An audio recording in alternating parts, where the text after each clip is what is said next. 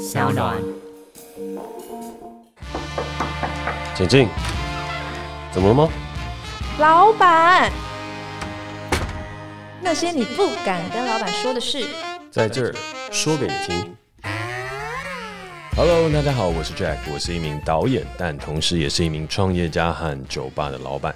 而今天坐在我的对面的是我的同事 Kitty。你为什么要这样讲话？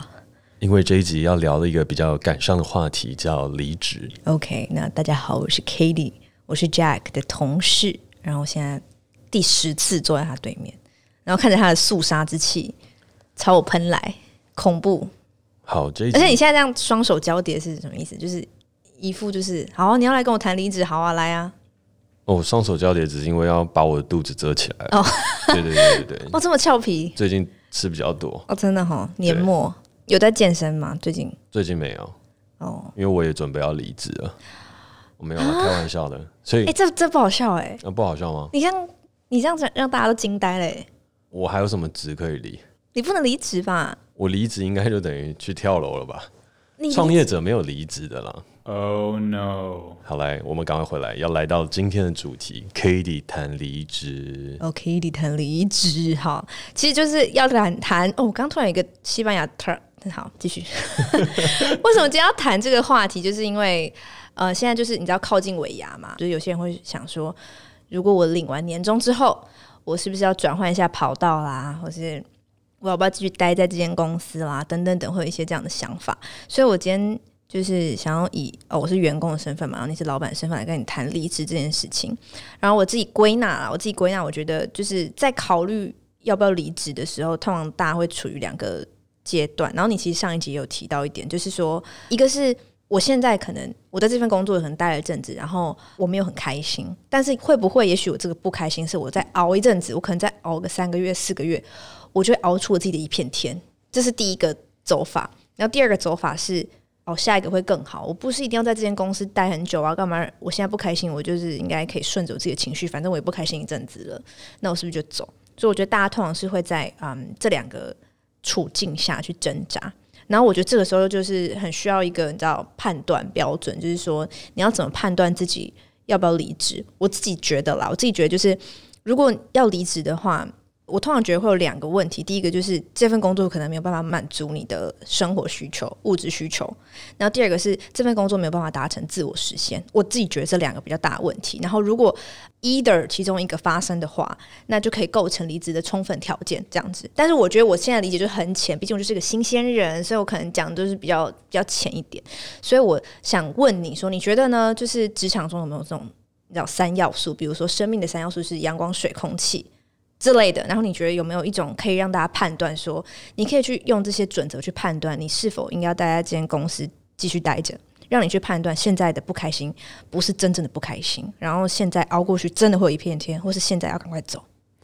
我觉得职场唯一的一个不能讲三要素，也不能讲唯一要素，但我觉得只要想清楚这一点，一切就通畅了。哦，真的哦？对，就只有四个字。真的就四个字，而且这也是这个成语吗？没有没有，这这也是大家离职的时候常常会讲到一个共通的，大家会觉得很烂的理由。但我觉得那都是，只要你跟我讲这个，这我猜我猜这四个字我就接受。生涯规划，没错。真的假的？真的生涯规划哦。因为好，大家可能会觉得这个东西有点奇怪，但真的，你的工作是什么？你的工作是你生涯的一部分。嗯，然后这一部分，你每一个人的人生当中，你是自己的 master，你是自己的主人，嗯、你会去给自己一些期待和目标。嗯，那当这个工作没有符合你的期待和目标，或者是它不符合你今年或明年，或者是你这一阶段当中所设定的这些门槛和事情，嗯、你觉得不符合你的生涯规划，那你就离开。那我觉得这很合理啊，因为我没有办法为你的人生负责，我的职场跟你之间合作的这一个状态。是你要去检核的，因为是你要离职，不是我 fire 你嘛。嗯，我 fire 你的话，就是你不符合我的职涯规划。你你，我现在在这整块的过程当中，你拖累了我的进度，所以呢，我不好意思，你的能力不足，我要把你 fire 掉了。但你自己去考虑这件事情的时候，我觉得只要考虑一件事情，不带情绪的，他有没有符合你的生涯规划，还是你根本没有生涯规划？现在怕的事情啊，很多人提离职的时候，为什么生涯规划变成一个很好笑的借口？是因为你根本没规划，所以你就当然不知道你为什么要离职了。嗯，因为在这个时间点当中，你很多时候离职的原因，大部分就只有一个：看老板不爽。很多时候就是你有很多其他的理由或者东西，嗯、但是你就是老板跟主管，就是这个整体的氛围你不满意。我自己听到的有很多的朋友离职啊，或者什么等等原因。你当然说工作无聊是一个啊，或者什么等等是一个，但是你并没有知道你确切下一步是在哪里，但你就是不喜欢现在的。但是工作氛围，我觉得你周围是什么样的人，你可以选择不想跟这样子的人相处。虽然他不是生涯规划，但是你会觉得这个理由不不 OK 哦。就是你可能他可能真的很常被同事恶斗，或者他被同事排挤之类的。那你如果知道是这样的原因，你会去解决吗？我个人的想法是。每一个职场都会有很严重的职场霸凌，就是对我来讲，我觉得每一个都会发生啊。就跟你去到任何一个幸福剧组，就是电影剧组啊、嗯、网剧剧组啊，就算我今天告诉你我不超班，剧组还是会吵架啊。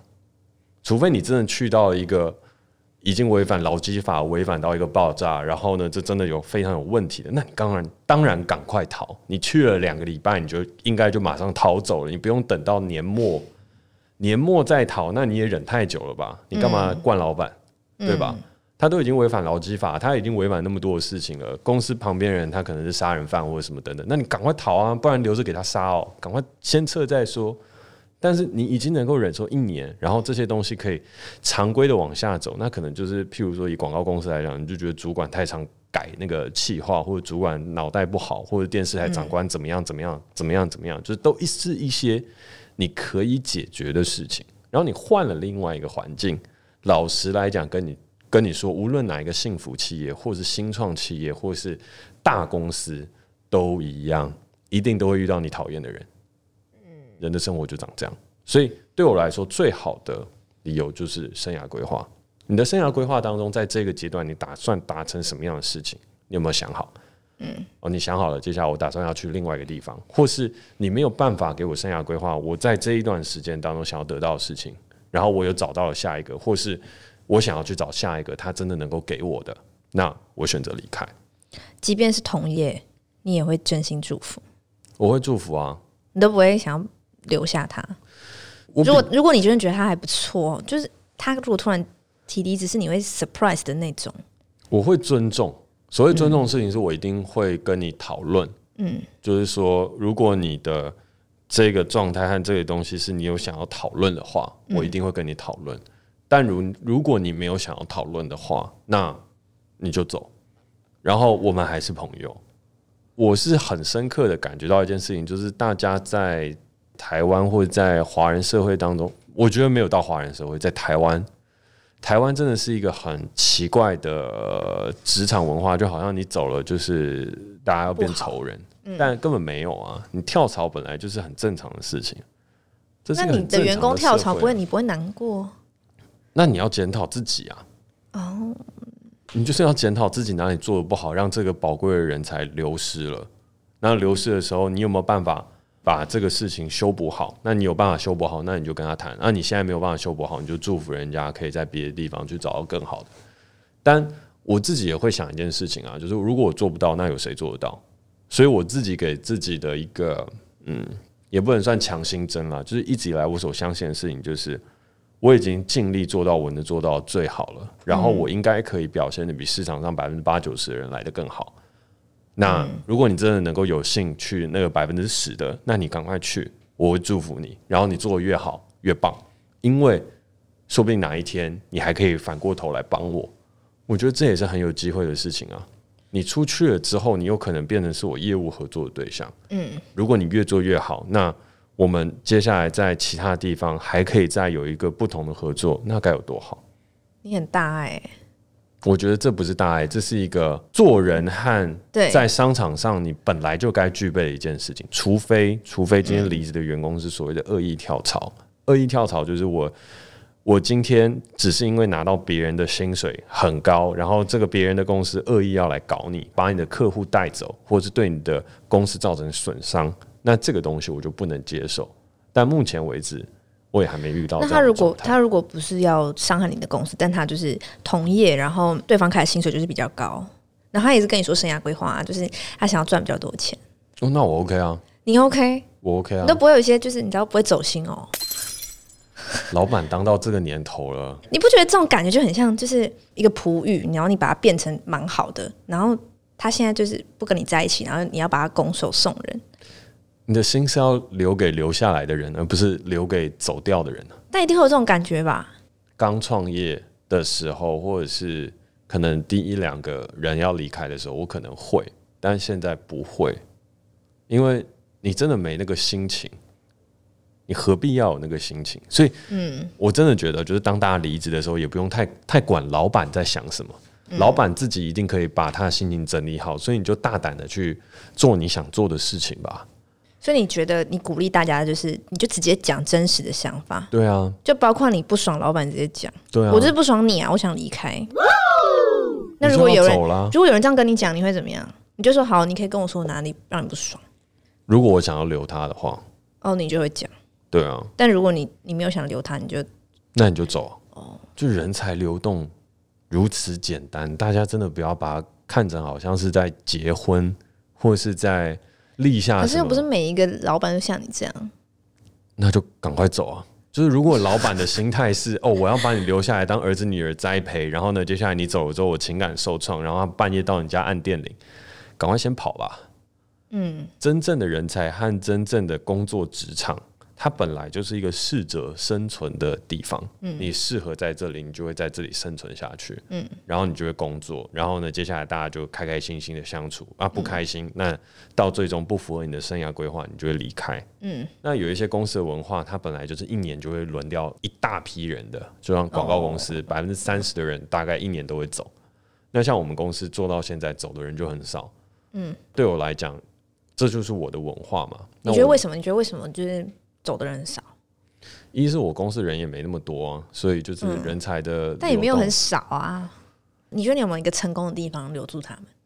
你很 proud of。但是但是首先啊、喔，我我要先说一件事情：人才的流动率不代表这个公司的成功与否。嗯，Netflix 人才的流动率非常非常的高。嗯，美国很多大的企业，尤其是外商，它人才率流动率都高，因为它正因为这样，所以可以保持公司的竞争力。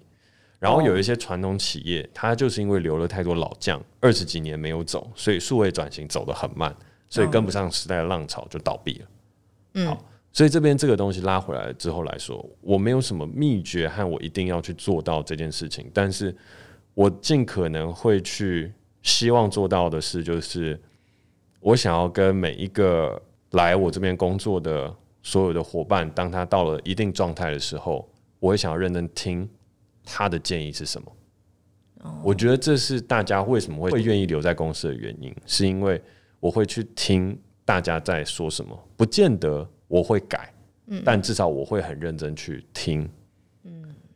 但还是会有人会走，我觉得这是必然会发生的事情。可是对我来讲，听是很重要，听了做不做那是你老板的判断，但你连听都不听，人就很容易走。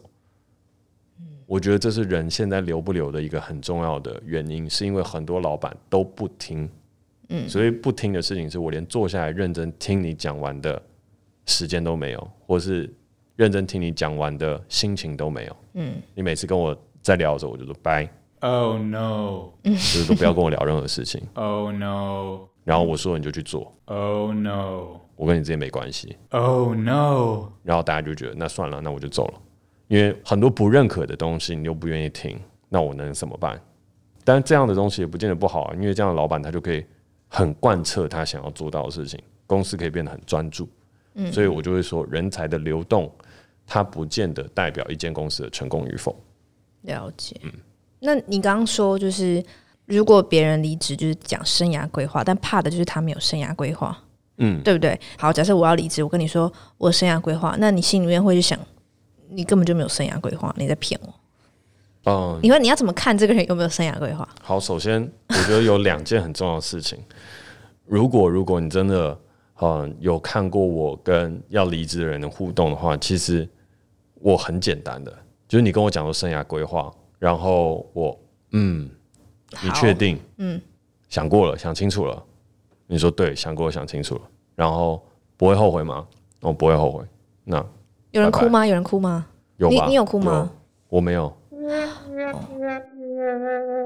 啊，如果他哭的话，我就会问说：那你到底是不是有什么难过或者是过不去的东西？我觉得有一个很重要的事情是，有些时候离职当下，他不见得会想要跟你讲太多，嗯嗯，对吧？就是我有一些东西，我我没有办法说出口，我有我的生涯规划，我有我的东西，然后我希望你可以尊重和祝福我这个选择，或是我没有特别想要跟你讲，那就、嗯、那就拜拜。但是这个东西其实也有些时候会让别人觉得我是蛮冷血的，就好像是哦，公司员工离开之后，我好像就把他当陌生人。嗯，其实也有些人会这样想啊，就是哈，我离开你都不慰留我一下哦，你你说不定讲一下我就要留下来。你有留过吗？你有留过任何人吗？我主动提离职。在你认真跟我讲离职之后，我通常都不会哦，因为你离职了就代表你想清楚了就跟我讲啊，然后你想清楚跟我讲，我就会祝福你。那如果你到最后你又说我想完了，我还是不想要离职，那我我也可以沟通啊。可是。嗯留人家这件事情，我觉得，除非这整个专案当中你离开的时间点真的太微妙，让这个东西无法衔接，嗯，那我才有可能会去把你留下来。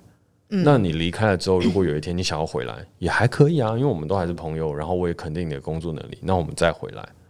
所以对我来讲，离职这件事情，它不是生离死别，嗯，人家要离开，你就好好的祝福他，放他走。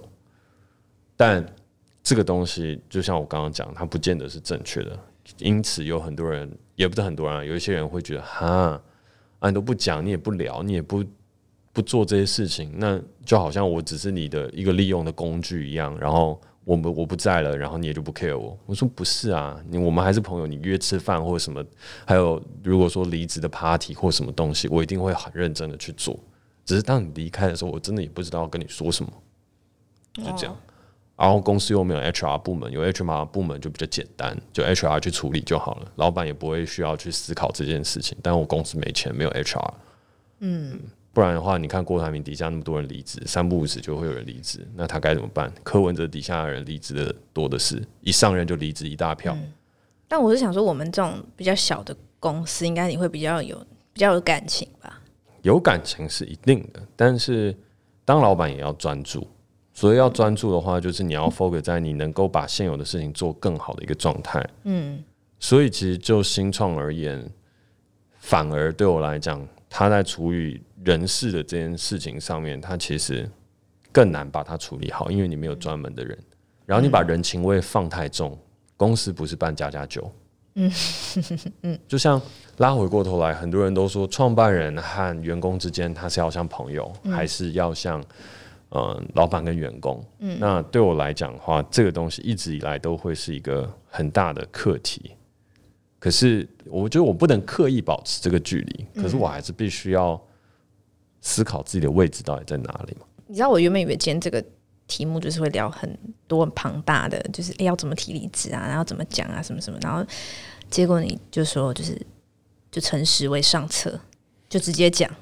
应该是说，其实我觉得这个题目是很值得聊的。嗯哼，所以值得聊的事情跟上一集聊的东西很像。他聊的东西是你到底有没有想清楚自己为什么为什么要离职，为什么要离开这个公司？嗯，就是你有没有想清楚，和怎么知道自己有没有想清楚？那当你有想清楚的时候，你离职应该是很简单的，嗯，因为你就把你想好的事情讲出来。嗯，就跟你要跟男女朋友分手的时候，最怕的事情是，我其实还没有想好，但是我现在的感觉就不对，然后我想要暂时休息一下，分开，但是你又很烦，所以我只好先说，哦，那我分手。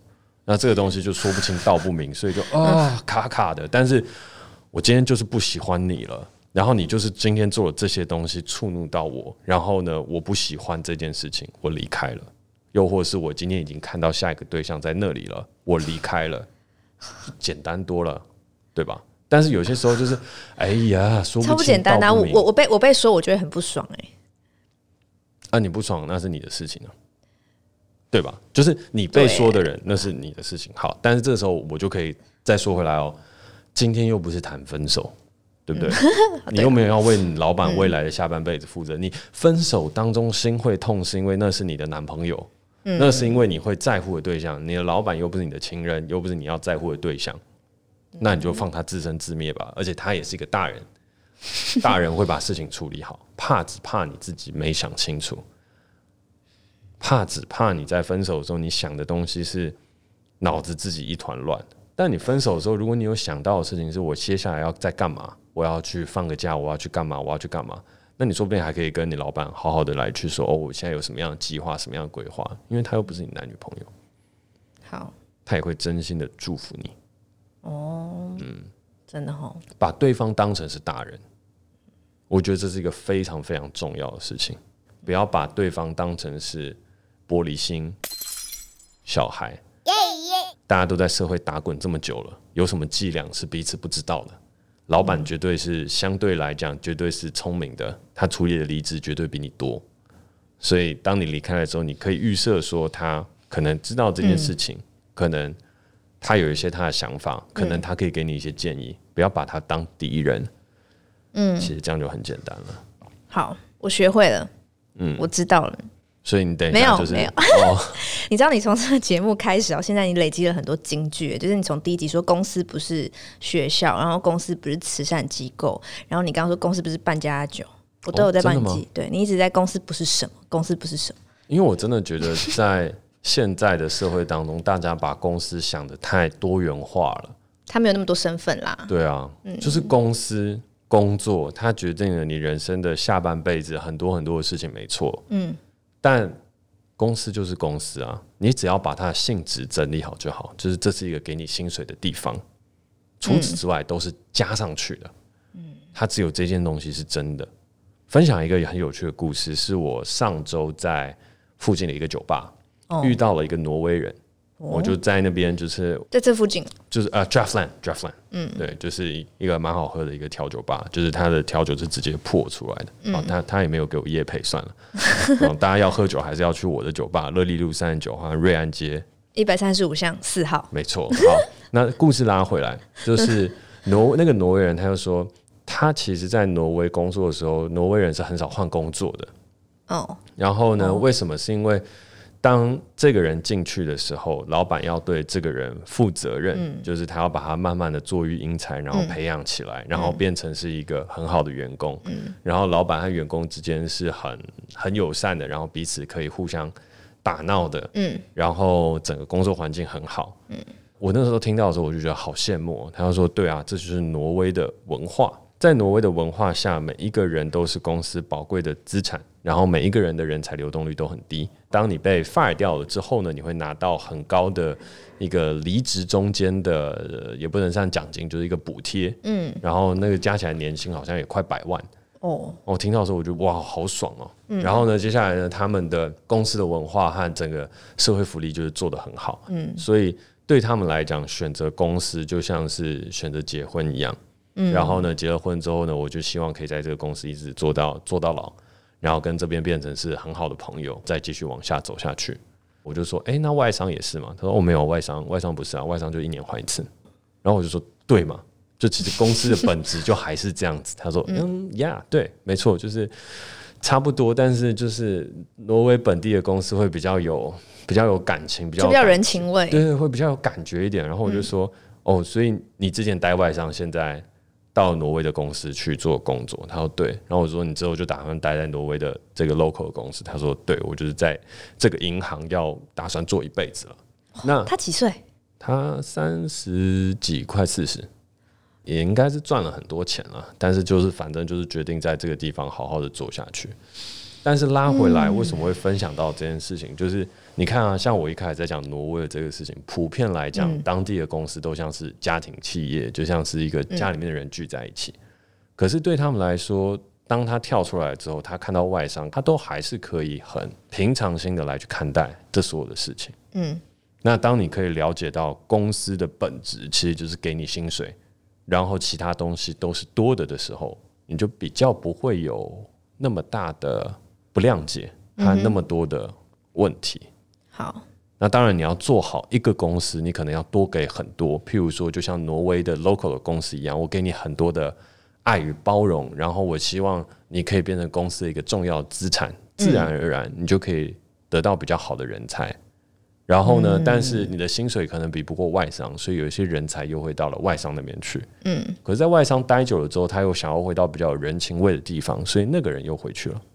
哦，所以这整体当中总结起来的事情就是，人才和工作它的本质唯一不变的就是给钱、收钱。嗯，然后呢，为社会创造价值。嗯，然后在这之上，我们再来谈每一个人的自我追求。那这些自我追求符不符合你的期待？符不符合老板的期待？这些东西都是我们所凝聚出来的共识，但公司不是学校，公司不是办家家酒的地方，公司不是慈善机构，对，公司就是公司，公司就是公司，所以谈离职就诚实，对。然后有可能像是有有一些公司像慈善机构，有一些公司像是在做家家酒，有一些公司像是在当一个学校，嗯，但他都只是像是在做那些事情，那其实不是，它不是。那我们今天就是再次得到 Jack 的。公司证明运动，这样公司不是慈善机构，公司不是学校，公司不是办家家酒。离职这件事其实就很简单，想清楚就直接讲，想清楚说明白，不要把公司的老板当男女朋友来看待，彼此不是玻璃心，好好的祝福，哦、往下走之后成为业务上合作伙伴，大家一起共同赚大钱发大财，这个才是最重要的使命和事情。感谢今天 Jack，就是把一个我认为很复杂的东西，然后用一个很简单的道理跟我说明白。如果想好自己的生涯规划，那就直接说出来。然后也欢迎各位在新的一年选择离职的朋友，可以考虑到 Selfpick、Self Token 跟 Self Space 三间公司来进行应征，或者是大家有不同的业务往来啊，Freelancer 也可以。那我们下周见，拜拜。大家要喝酒，还是要去我的酒吧，乐利路三十九号，瑞安街一百三十五巷四号，没错。好。